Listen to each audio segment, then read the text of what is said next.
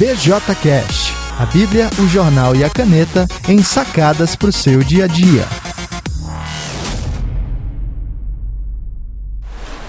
Para onde vai a sua teologia?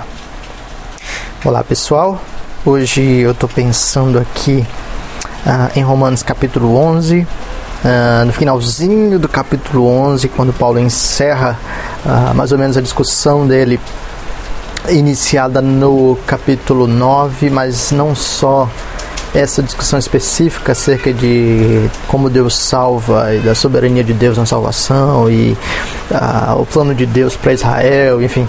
Uh, mas possivelmente é, é o, o encerramento de uma sessão mais ampla, desde o início do capítulo em que ele está discutindo os aspectos teológicos né, da, da vida do povo de Deus. E o finalzinho dessa sessão é uma oração na qual ele coloca os seguintes termos: Ó oh, profundidade da riqueza, da sabedoria e do conhecimento de Deus!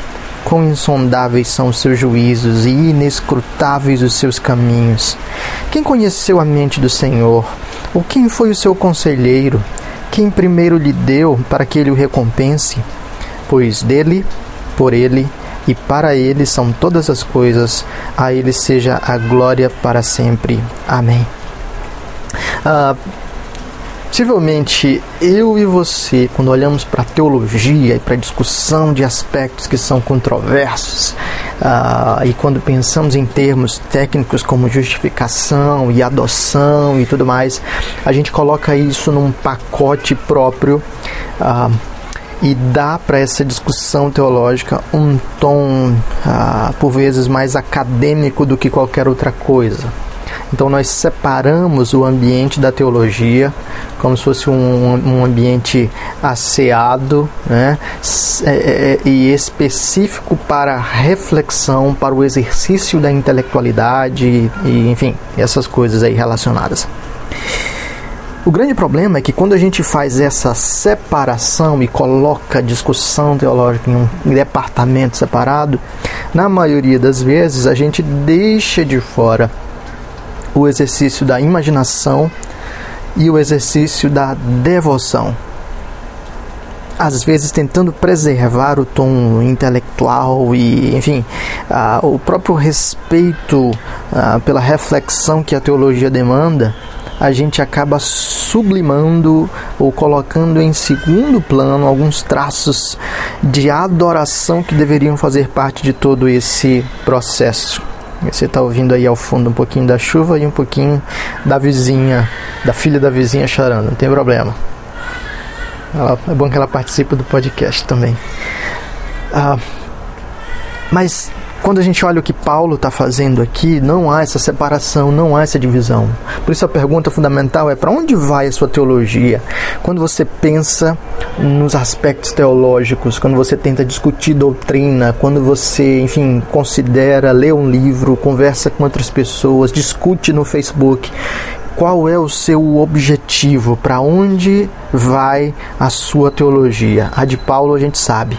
Ao final de toda a discussão teológica que inclui uma percepção do. Da justiça de Deus, do pecado humano, discute a substituição do Senhor Jesus, a justificação. Pela fé, uh, discute o papel do Espírito Santo na nossa redenção, na oração, discute a restauração escatológica de todas as coisas, discute a eleição e a soberania de Deus na salvação. Afinal de todo esse, esse tratado teológico, Paulo simplesmente se coloca de joelhos para orar e louvar a Deus. A teologia de Paulo o leva à devoção, ou se você quiser colocar em termos é, teológicos, a teologia leva à doxologia. Por causa disso, nosso estudo de doutrina, as nossas reflexões e discussões nessa área precisam ser discussões pautadas por um espírito de devoção, por um espírito de adoração, que diz: Senhor, eu quero conhecer mais, e eu quero ler livros mais difíceis, e eu quero aprender termos teológicos, não para minha própria glória, não para minha própria curiosidade ser despertada, mas acima de tudo para eu conhecer mais do Senhor, para eu amar mais ao Senhor e para eu adorar mais ao Senhor. Senão, tudo isso é vaidade, tudo isso é pó.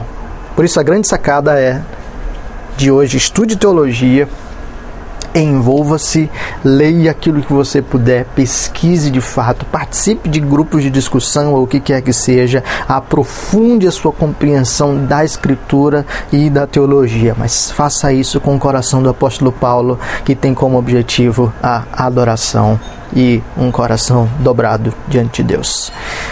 Pergunta fundamental é o que, você vai fazer com isso. E enquanto você considera e pensa nas maneiras práticas de realizar isso, vou deixar você com a música do Gerson Borges, que diz: Quero ter uma teologia que me faça orar. A música é Querer Te Amar. grande abraço, Deus abençoe.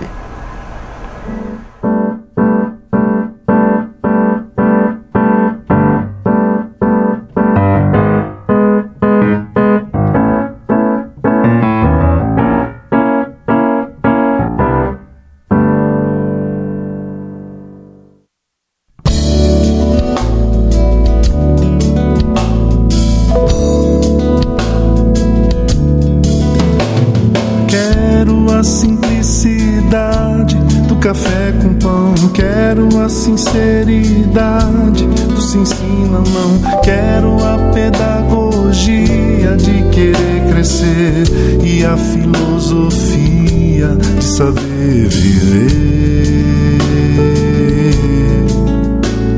Quero a facilidade de deitar dormir. Quero a integridade Quero a gastronomia de experimentar e a teologia que me faça orar.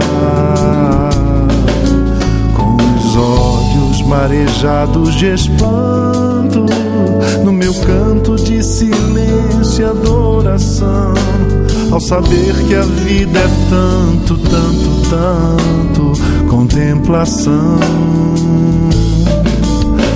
mistério do milagre do Cristo que eu resisto, que eu insisto em não imitar. É por isso que eu quero a graça de querer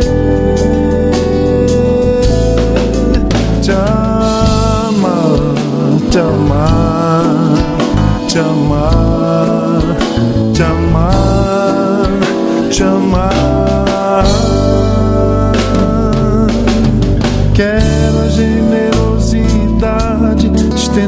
Mão. Quero a criatividade de fazer canção. Quero a sabedoria de me conhecer e a tua companhia